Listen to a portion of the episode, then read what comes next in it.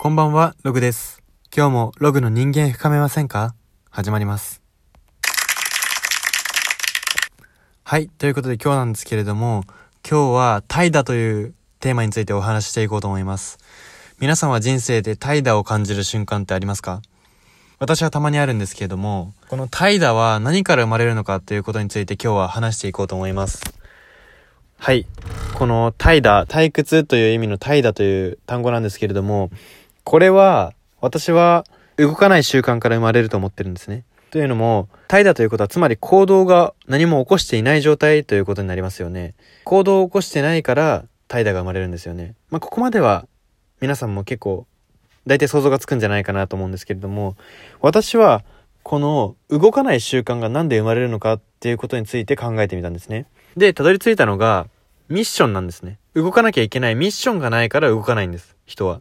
健康でいるよりは健康でいた方がいいよね。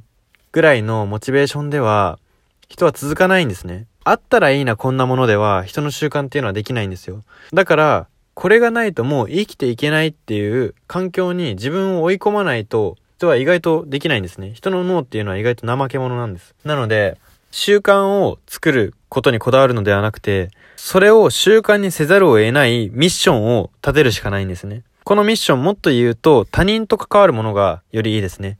というのも他人の目を自分に向けさせることによって自分がより逃げられない環境を作るからなんですね。はい。なので、追い込む力、自分を追い込む力、周りの目によって追い込むとか、環境によって追い込むとか、自分をうまく追い込める人は、やっぱり習慣もしっかりしてきますし、動ける習慣がしっかりすると、自然と怠惰もなくなっていくのかな、というふうに私は感じました。